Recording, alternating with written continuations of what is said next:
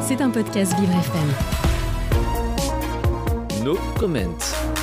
Le 16 septembre 2022, une révolution a débuté en Iran. Nos comments vous livrent chaque jour une actualité factuelle de la situation dans le pays. Morte pour un voile non porté, une femme de 59 ans est décédée hier suite à une rixe entre des hommes pro-régime et des familles en excursion touristique à Kerman. Selon des témoins, les tensions ont débuté quand les Basijis ont agressé des femmes non voilées. Dans sa nouvelle stratégie de la sous-traitance de la guerre contre les femmes, le régime encourage ses partisans à faire la police de mœurs de leur propre chef. Hier 24 avril, le gouvernement britannique a ajouté quatre nouvelles autorités iraniennes à la liste des organismes sanctionnés pour violation des droits humains et répression abusive de manifestations. C'était un podcast Vivre FM.